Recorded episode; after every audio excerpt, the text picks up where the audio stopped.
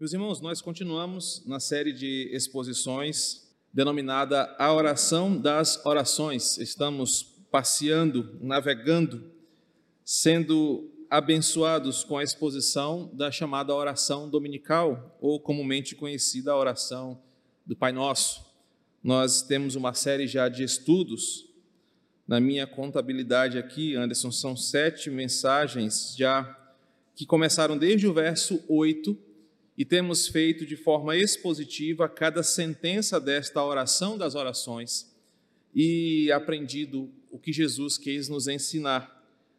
Aprendemos já que a ideia não era uma repetição, essa foi a primeira exposição, mas provocar mudanças e intenções no coração de quem ora. Hoje nós vamos caminhar para uma pequena sentença que está no versículo 12 e vamos hoje nos aprofundar sobre a doutrina do perdão das nossas dívidas. Assim diz Mateus capítulo 6, versículo 12, a parte A: E perdoa-nos as nossas dívidas. O jornal Estado de São Paulo informou no dia 12 de fevereiro de 2021 uma notícia que, por vezes, a gente se identifica um pouco. E a notícia foi a seguinte: uma cliente do banco Pan processou a empresa pela excessiva importunação de nada mais, nada menos 250 ligações de cobrança em 12 dias. Fora mensagens de SMS e mensagens de WhatsApp para ela e para alguns de seus conhecidos. Em um único dia, essa cliente provou que o banco, através de uma empresa de call center, ligou para ela 60 vezes, cobrando o pagamento de uma dívida em atraso com o determinado banco. A juíza responsável pelo caso deu parecer favorável a essa cliente, baseando-se nos termos do artigo 42 do Código de Defesa do Consumidor. O banco foi condenado a pagar quase 10 mil reais para a cliente, valor que era bem maior do que o que ela devia, no final das contas, para a empresa, e a coisa ainda corre aí, tentando as, as reviravoltas desse caso. Eu confesso que essa cidadã fez o que talvez muito de nós já desejamos fazer alguma vez na vida. Eu falo dos mortais aqui, eu não falo dos grandes sobrenomes da igreja, né? Quem é que suporta o 011 0,85, já sei até de cor, 0,31, já me ligaram da Rússia, já me ligaram dos Estados Unidos. Um bando de número que liga para a gente várias vezes por dia com uma única intenção: lembrar que nós estamos com alguma dívida que deve ser paga. Essa cliente né, fez o que às vezes a gente tem vontade de fazer e conseguiu, apesar de estar devendo, ainda dar uma reviravolta nesse caso.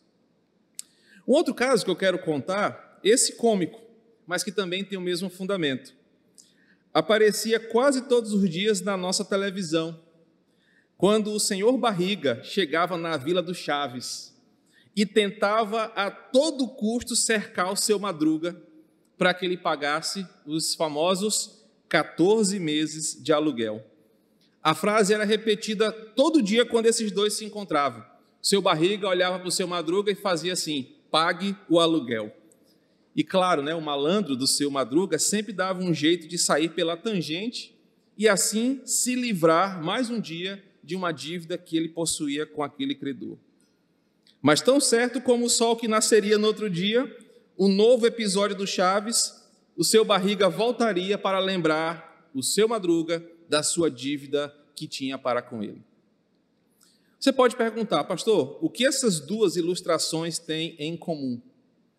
As duas histórias contam sobre pessoas que possuem dívidas e que se tornaram dívidas impagáveis por alguma coisa que aconteceu na vida delas. Essas pessoas atribuíram dívidas e que se tornaram bolas de neve em que determinado momento de suas vidas se tornou algo impagável, mas que são constantemente cobradas pelos seus credores, que só pensam em reaver o que lhes é devido para não ficar no prejuízo e enquanto eles não recebem o que lhe é devido, não trazem paz nem sossego para aquelas pessoas. É interessante pensar que essa linha da oração das orações talvez seja a mais difícil aprendida até aqui. por dois simples motivos que estão ligados a essas duas ilustrações anteriores. Essa pequena sentença, e perdoa-nos as nossas dívidas, nos lembra que nós somos devedores e nos lembra que nós não conseguimos pagar a dívida que temos. E isso nos deixa ou na situação de revolta da primeira cliente, querendo processar quem nos cobra, ou igual o malandro do seu madruga, querendo fugir dos 14 meses de aluguel atrasado. Só que Jesus ele é direto quando ele expressa nessa sentença da oração a realidade que ele quer mostrar. Em outras palavras, ele está usando um termo muito conhecido do mercado daquela época. Jesus usa uma palavra em grego que, quando traduzida para o latim e depois para o português, literalmente significa uma conta que você sabe que deve pagar, mas que não pode pagar. A palavra dívida, em que a maioria das Bíblias optou por traduzir, ao invés de transgressões, era uma palavra usada no meio do mercado para lembrar que alguém não era um bom pagador na praça, que comprava, devia e não pagava. Ninguém queria ter esse rótulo sobre si. A palavra opeleimata era um rótulo de alguém que era escancaradamente um devedor que não conseguia pagar o que possuía. Teologicamente, a dívida é resultado da transgressão, que é você quebrar um acordo. E eu quero que você perceba como Jesus faz uma conexão com a palavra dívida, transgressão e pecado. Ele diz nessa sentença que nós possuímos uma dívida, ou seja, nós temos um saldo negativo, um saldo devedor que nós não conseguimos mais pagar. E ele é fruto de uma transgressão. E a transgressão, biblicamente, significa aquela deslizada na caminhada que me tira do caminho e eu não consigo mais voltar. Como resultado disso, Jesus fala que o pecado, como sendo errar o alvo, faz parte desse pacote que rotula quem nós somos. Nós somos devedores, nós somos transgressores e nós somos pecadores. Transgressões são como aquele caminhar para distante do objetivo, como eu falei. Enquanto a palavra pecado é errar o alvo. E dívida, portanto, é o estrago que fica quando você sai da rota e erra o alvo. Você deixou um estrago tão grande para trás que não pode consertar. É um estrago que fica e que precisa ser consertado. Alguém tem que arcar com prejuízo. O problema da dívida é que às vezes você consegue pagar. Quando é uma dívida pequena, que você faz no Carvalho Variedades, quando você faz aqui e acolá. O problema é quando essa dívida é tão grande que você não consegue sequer ter noção de como isso vai ser resolvido. Por causa da sua transgressão, por causa do errar o alvo, você agora é um devedor, alguém com selo negativo, que quem olha para você sabe que você não tem como pagar aquilo que você adquiriu. Quando a oração das orações chega nesse nível aqui que nós estamos, no versículo 12, Jesus já está mexendo conosco de dentro para fora. Se você recapitular tudo que aprendemos até aqui, Jesus já nos inseriu no ambiente familiar do Pai, Jesus já tirou a oração do senso comum e colocou o Pai nos céus e nos levou até lá. Jesus já nos ensinou a responsabilidade de ser um orador, alguém que fala com esse Pai, santificado seja o teu nome. Jesus já nos ensinou a vivermos a ética desse Pai, vivendo sobre o seu reino e submetendo-se à sua vontade mesmo que ela seja contrária aos nossos desejos. Nos ensinou na semana passada o compromisso que temos de desejar de Deus o que realmente importa. Agora, nesse nível de profundidade, Jesus provoca no orador duas reações distintas e poderosas. Reações que modelam o coração de quem ouve essa verdade. Reação que desvenda a verdade bíblica maior sobre tudo, uma verdade ácida, uma verdade que nós não gostamos de ouvir e que muito mais afasta do que aproxima. E a verdade é essa. Jesus nos lembra, no versículo 12, quando ele diz: Perdoa-nos as nossas dívidas, ele diz o seguinte: Eu e você temos um rótulo negativo sobre nós. E que por vezes fazemos de tudo para camuflar essa verdade. E a verdade é essa: somos pecadores. Temos uma dívida que não podemos pagar. Somos devedores porque transgredimos a lei do Senhor em nosso pecado. E por isso, o que nos resta é suplicar para que a nossa dívida seja perdoada. Jesus traz uma verdade que para o judaísmo dos seus dias era inquietante, pois para o judeu de pedigree, o que mais importava era a sua reputação diante dos homens. Daí as indumentárias sacerdotais, daí as posturas públicas de orar nas praças públicas, daí toda a fantasia folclórica do farisaísmo de fazer com que homens fossem notáveis, respeitáveis diante de outros homens. Só que a oração do Pai Nosso, ela faz o contrário disso. Ela arranca as capas, ela arranca as fantasias, ela tira as camuflagens e as maquiagens e mostra para aquelas pessoas que estão se achegando perto de Deus uma verdade. Você deve algo para o Senhor. E a sua dívida é muito maior do que você possa pagar. E mesmo que você desejasse pagar coisa que você não deseja pagar, você não teria como. Só te resta uma coisa: humilhar-se, suplicando para que alguém lhe perdoe. Bem, no universo masculino, isso é muito constrangedor. Parece que nós somos erroneamente ensinados, mundanamente ensinados, que humilhar, eu falei isso na semana passada, é sempre algo pejorativo, negativo, porque a pessoa a quem nós nos humilhamos usará a nossa humilhação para zombar de nós, para crescer sobre nós. Mas a oração sacerdotal de Jesus aqui nos leva a um outro sentido. Se você quer chegar perto de Deus, você não pode chegar perto dele sem saber o que você é, sem saber o tamanho da sua dívida e sem saber como vai ser paga. Por isso que hoje eu quero compartilhar com vocês talvez em breves minutos, é, é verdade, porque é apenas um pouco do que eu posso informar, o que Jesus quis dizer com o apelo deste pequeno trecho da oração. Eu poderia falar muito mais, porque isso envolve doutrinas profundas do cristianismo, mas eu quero apenas levar você e eu nesse caminho para mais perto de Deus, a partir de duas sentenças extraídas desse pequeno trecho. Duas verdades ou dois princípios que vão nos ajudar a quando sairmos daqui, ao orarmos a Deus, entender melhor o que é o processo da oração. E a primeira verdade que eu extraio dessa sentença é: nós somos pecadores e temos uma dívida que nós não podemos pagar. Claramente, a maioria dos crentes não sabe definir com profundidade bíblica o que é a palavra pecado. Se eu fizesse uma pergunta aqui para nós, talvez tivéssemos tempo, e perguntar o que, que é pecado, ou você daria respostas superficiais, ou se eu piorasse a situação e perguntasse: por que, que a Bíblia chama você de pecador?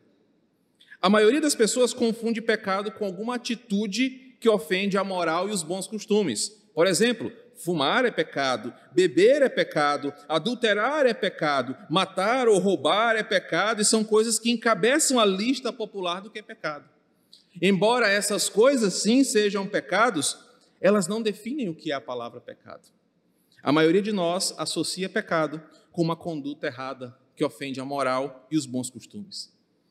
Por isso é que a maioria das pessoas se ofende quando são chamadas de pecador. Por isso que a maioria das pessoas ah, que não sabem com profundidade o que é pecado sequer se sentem pecadoras.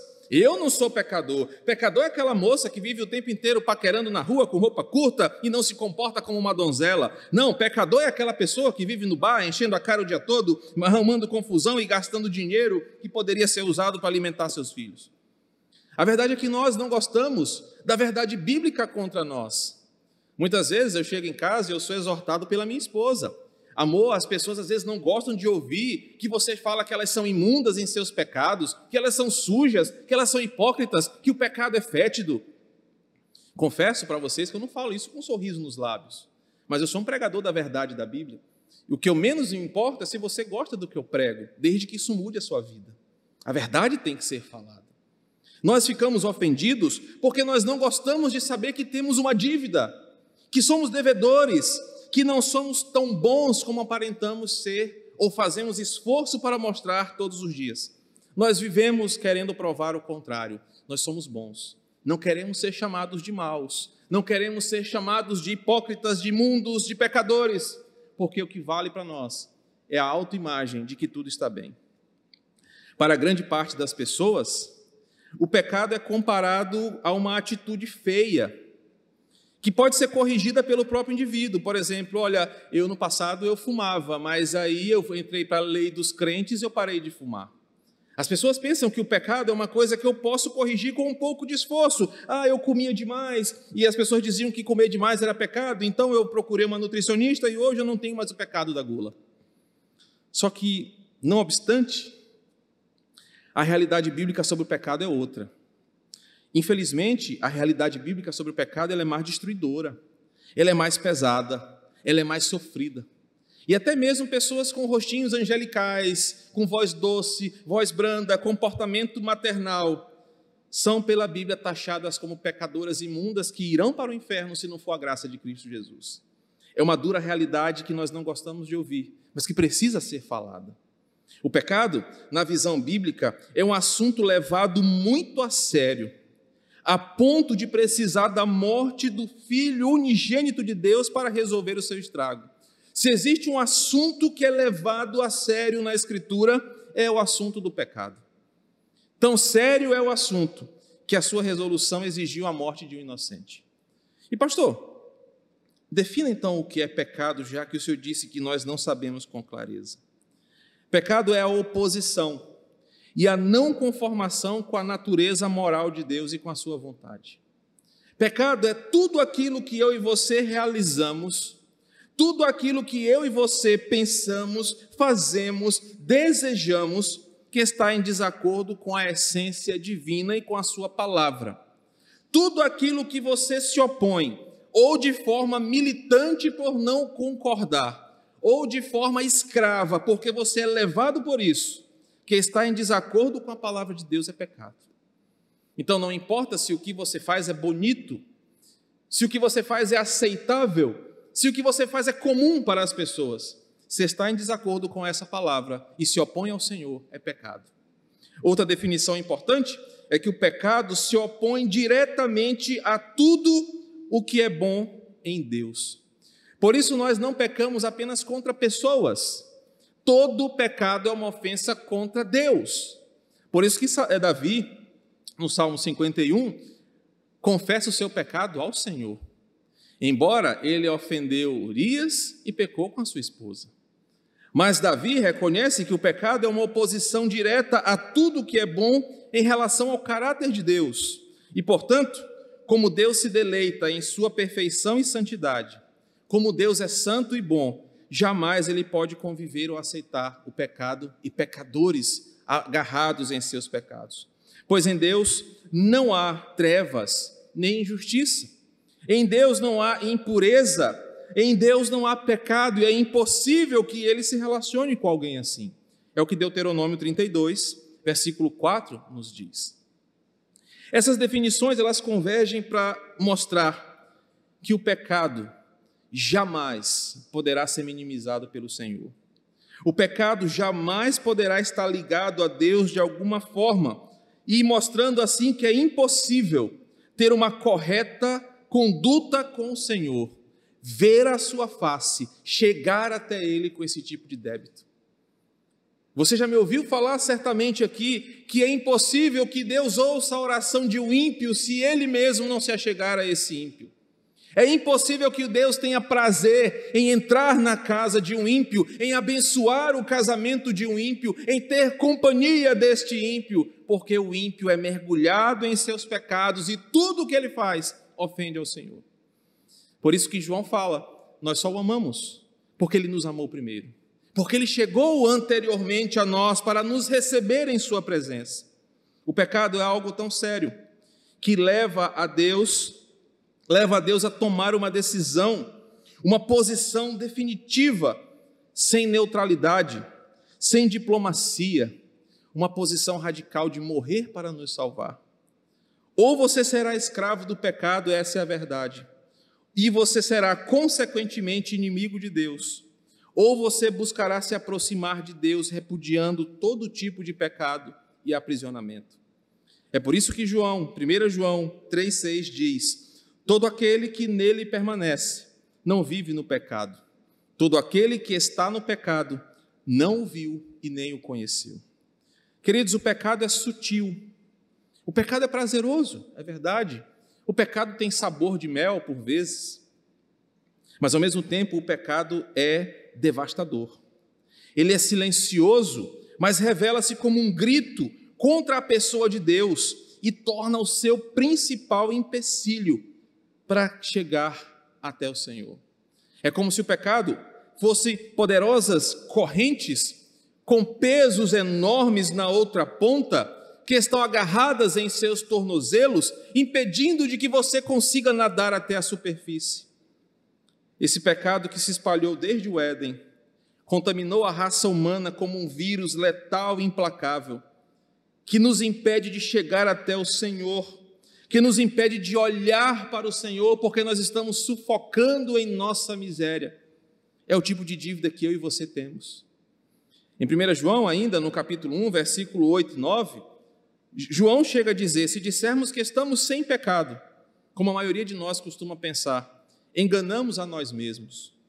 E a verdade não está em nós, mas se confessarmos os nossos pecados, Ele é fiel e justo para perdoar os nossos pecados e nos purificar de toda a injustiça. Meu querido, o que essa parte da oração quer nos mostrar é o que Jesus quis ensinar para os seus discípulos naquela ocasião é a seguinte verdade: o que você olha no espelho, ou o que você deveria ver no espelho da sua alma, quando você fala com o Senhor, é que o mundo tenta te colocar roupas bacanas, roupas espirituais legais, consegue colocar em você perfumes uh, de moral e bons costumes que tapeiam, acho que a palavra é essa, e enganam o odor que sai da sua alma. Mas se você quer que a sua oração seja respondida, se você quer que Deus ouça a sua oração, a sua primeira atitude deve ser a de reconhecer: Senhor, eu sou um pecador. Eu tenho uma dívida que eu não posso pagar. E por vezes eu tento esquecer dessa dívida, por vezes eu ignoro isso e coloco ela numa gaveta escondida da minha alma. Mas Jesus fala: não é assim que os meus filhos falam comigo. Não é assim que eu quero me relacionar com o meu povo, pois que pai gosta de viver uma relação mentirosa com seus filhos? Que pai gosta de viver uma relação de engano com a sua própria criação? O que Jesus diz é: quando você e eu nos achegarmos para orar, a primeira coisa que devemos fazer, reconhecendo em quem nós estamos orando, para quem nós estamos orando, quem é que está nos ouvindo, é dizer: Senhor, eu sou um pecador. Por mais que as pessoas não achem que eu seja um pecador, não, pastor Marcos, não é possível que eu me desse peque. Mas no íntimo do meu quarto, na minha oração com o meu Senhor, o coração do cristão deve dizer: Eu sei que eu tenho uma dívida. E não é uma dívida porque eu gritei com a minha mulher, não é uma dívida porque eu xinguei um palavrão, não é uma dívida porque eu estou com o nome no SPC ou Serasa, é uma dívida porque eu sou descendente de Adão. E essa dura realidade bíblica, Jesus diz: é assim que eu começo a tratar os corações. Quando você reconhece que você é pecador, que você em Adão transgrediu a lei do Senhor, que você tem uma dívida maior do que você pode pagar, isso quebra você diante das pessoas e diante do Senhor. Caberia um exemplo aqui. É, é difícil eu dever alguém, ou é difícil, não, pior, é mais difícil alguém me dever, né? é mais difícil alguém estar tá devendo alguma coisa para mim. E eu tenho um amigo, muito amigo querido, que numa certa ocasião ele me pediu um dinheiro emprestado. E outra coisa é rara eu ter dinheiro para emprestar. Mas eu emprestei para ele. E o bom de me pedir dinheiro emprestado, ou livro, ou qualquer coisa, é que vocês perceberam que minha memória ela é muito rasa, né? Se eu não tiver tudo anotado, eu não sei nem o que eu falo. Ou quem eu devo, ou quem eu tenho que pagar ou receber. E essa dívida caiu no esquecimento. Eu esqueci que eu tinha emprestado dinheiro para ele e ele sabia que me devia. E depois de um tempo que ele me disse que iria me pagar, ele esqueceu de me pagar ou não teve dinheiro como me pagar. E eu esqueci que ele me devia. Ao chegar perto dele, eu tratava com naturalidade, como sempre fomos amigos. Mas ele, eu percebia que tinha algo estranho e não lembrava o que era. Aí eu ficava, oh, meu Deus, o que, que era? E não lembrava que eu tinha esse dinheiro para receber da mão dele. E ele ficou um tempo, eu percebia que ele ficava distante, sem graça, e as conversas no WhatsApp não eram mais do mesmo jeito. havia sempre uma, uma, uma, uma dificuldade na liberdade que a gente sempre teve. Até que um dia eu perguntei, cara, o que está acontecendo, bicho? Estou sentindo que está te esquivando muito de mim. O que foi que eu te fiz? Eu já estava me sentindo culpado. Ele disse: Não, cara, é que eu estou sem graça porque eu ainda não te paguei. Aí eu, ah, tu me deve. Aí que eu lembrei que ele me devia, pois me paga. Agora que tu me lembrou, me paga. Às vezes nós somos assim com o Senhor.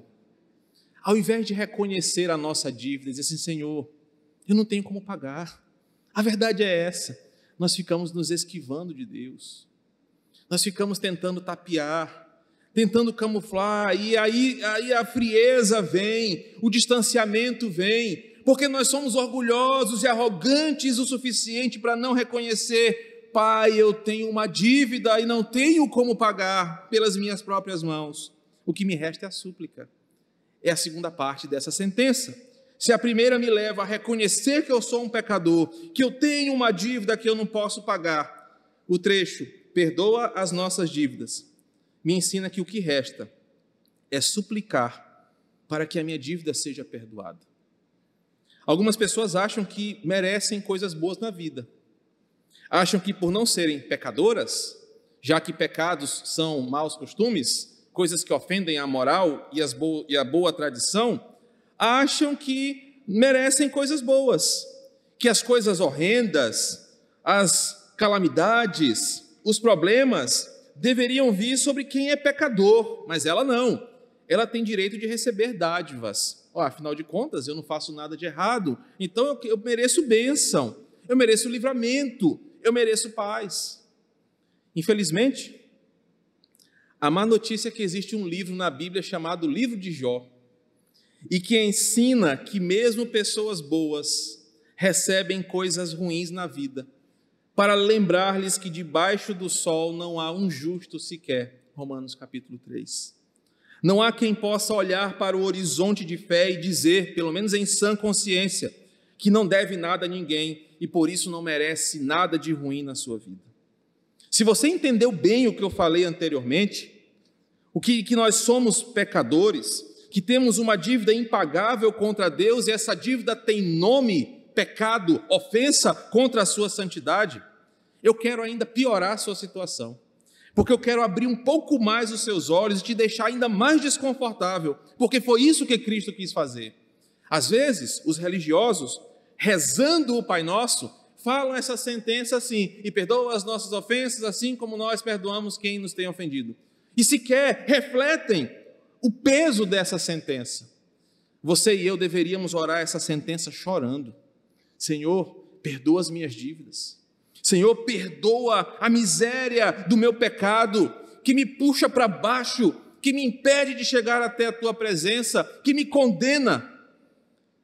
E eu quero continuar te deixando desconfortável para que você vire mais crente. Já que o pecado é uma coisa séria, tão séria, levada muito a sério por Deus, embora às vezes muitos homens tratem de forma leviana. Eu preciso dizer que o pecado não é apenas uma simples transgressão, mas é um ataque direto contra Deus, convidando para uma luta.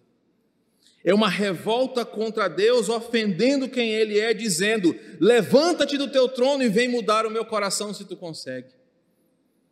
É como uma formiga olhar para um elefante e dizer: Vem sair no braço comigo, para tu ver quem ganha. Por isso que o pecado é uma infração da inviolável justiça e santidade de Deus. Santidade essa que é o fundamento do trono de Deus, Salmo 97, versículo 2. Uma afronta à sua santidade, que requer que ele faça alguma coisa, e esse é o problema. Sabe, irmão, irmã, o grande ponto não é que você peca, isso aí é uma realidade bíblica. O que pesa é saber que Deus tem que fazer alguma coisa contra o seu pecado. E isso é que deveria ser horripilante para nós. Você saber que Deus não vai ficar sentado a vida toda vendo você zombar da cara dele, vendo você ofendê-lo dia após dia. O pecado é um convite zombador para que Deus faça alguma coisa. E a má notícia é: Ele vai fazer. E nós vimos hoje de manhã o que, que vai acontecer quando Deus disser: é hoje o dia em que eu me vingo dos pecadores. E cada vez que eu e você pecamos, nós estamos desafiando Deus a vir nos visitar com os nossos pecados. E a má notícia é: Ele vem.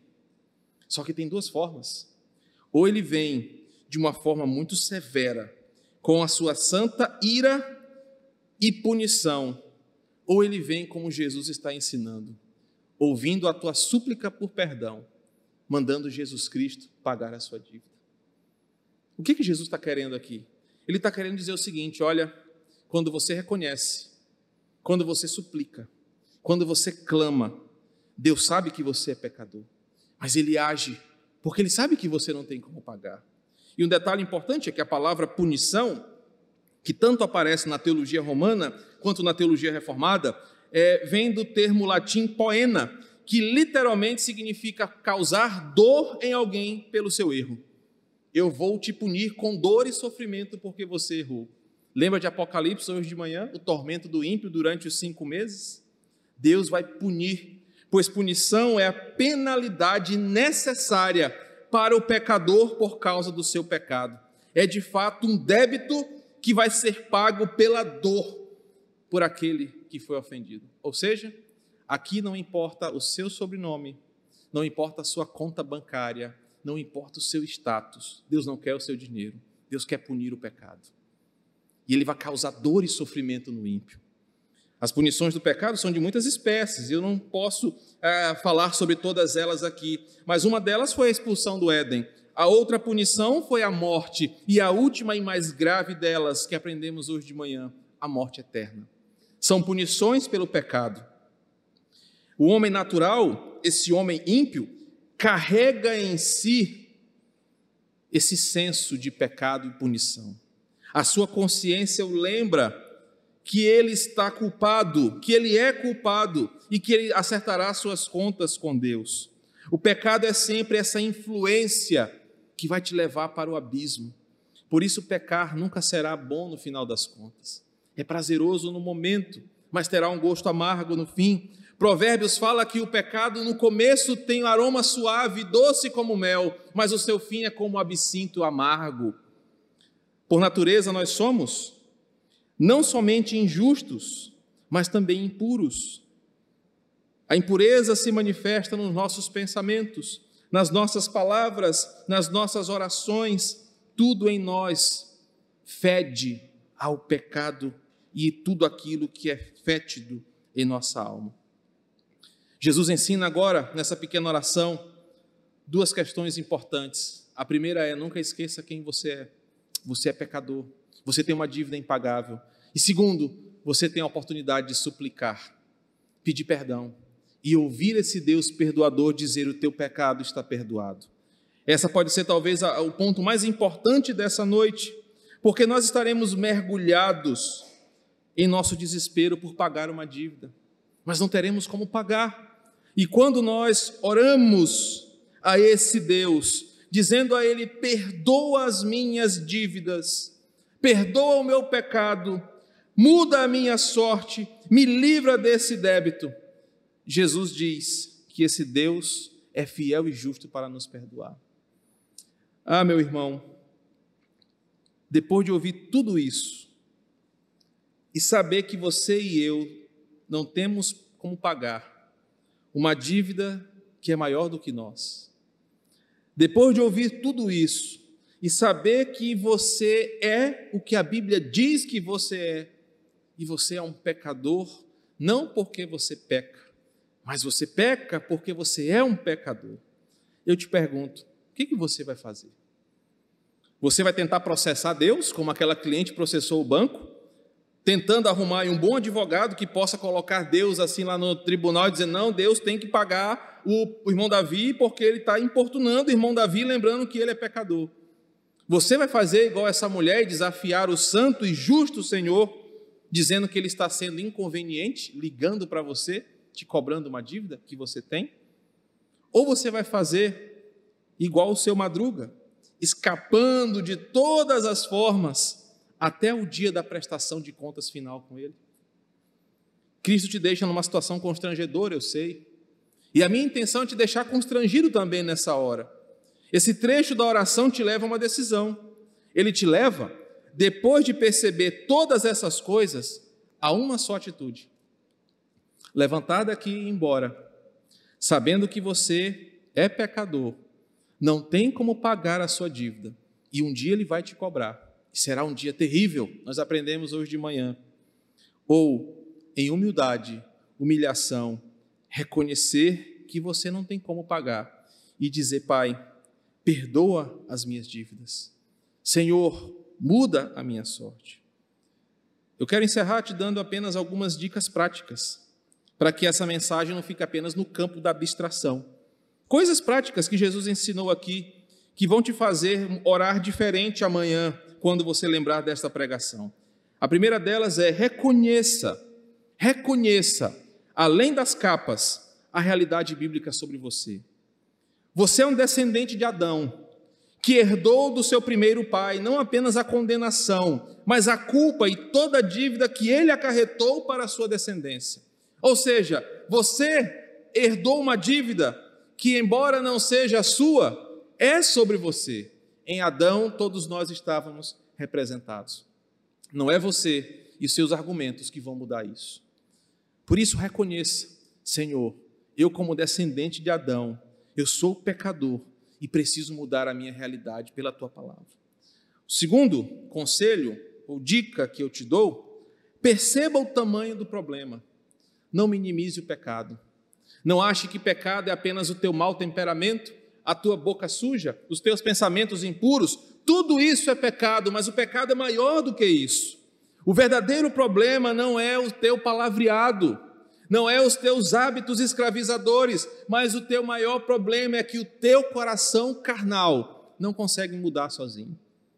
O bem maior que você possui não é um nome que está no SPC, não é algum desafeto na, na sua rua, não é um problema da justiça. O problema maior que você tem chama-se o coração carnal que não ama ao Senhor e ele precisa mudar. Terceira dica: tenha nojo e horror ao pecado.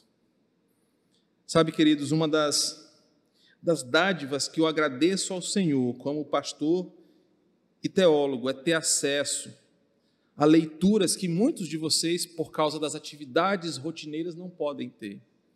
E quando eu preparava essa mensagem, eu lia um pastor que viveu nos anos 1623 a 1685. Viveu pouco. Mas a vida desse homem foi marcada por essa expressão: Senhor, que eu tenha nojo do pecado, que eu tenha horror a pecar, pois essas coisas me afastam de ti. Aquele homem vivia uma busca por santificação, porque ele sabia que o pecado ofendia a santidade do Senhor. Meu irmão, e isso deveria marcar o nosso coração, ter nojo, horror ao pecado, porque sabemos que essas coisas, elas são contrárias à pessoa de Deus e à sua santidade. Quarto lugar, clame por perdão. Mas não é aquele perdão daquela oração sem vergonha que a gente faz quando está com sono e vai dormir. Senhor, eu te abençoo em meu nome, dorme com Deus, amém. Às vezes está orando assim com sono e ora tudo doido. Mas é clama por perdão urgente, sinceramente, rasgue sua alma de tempos em tempos, em súplica, para que Deus jamais leve em conta as tuas ofensas, que Ele sempre olhe para você pelas lentes de Jesus, para que Ele sempre veja você como alguém que peca, é verdade, mas que se arrepende e que não quer viver no lamaçal do pecado. Que as suas orações e a sua vida sejam sempre de acordo com o que nós aprendemos hoje. Pai, perdoa as minhas ofensas. Não me trate segundo os meus pecados, mas olha para mim com misericórdia. Que o Senhor te abençoe em Cristo Jesus. Amém. Vamos orar? Querido e bondoso Pai de amor, queremos nessa hora apenas pedir, perdoa as nossas dívidas, Senhor. Nos faz reconhecer o tamanho da nossa tragédia e saber que o teu amor cobre multidão de pecados a tua palavra mesmo nos garante que onde abundou o pecado, ou seja, em nossa vida, superabundou a graça do Senhor nos salvando em Cristo Jesus. Que essa verdade aprendida hoje seja levada por nós em todo momento, reconhecendo a nossa miséria, reconhecendo o teu amor, sabendo que longe de ti estamos perdidos. Mas quando estamos de joelhos prostrados, clamando pelo teu perdão, a tua palavra diz que o Senhor é fiel e justo para perdoar os nossos pecados, purificar o nosso coração, nos dar nova vida e cuidar de nós. Que assim sejamos abençoados ao aprender da tua palavra, que nos convida a clamar dia após dia pelo perdão do Senhor. É assim que oramos em nome de Jesus.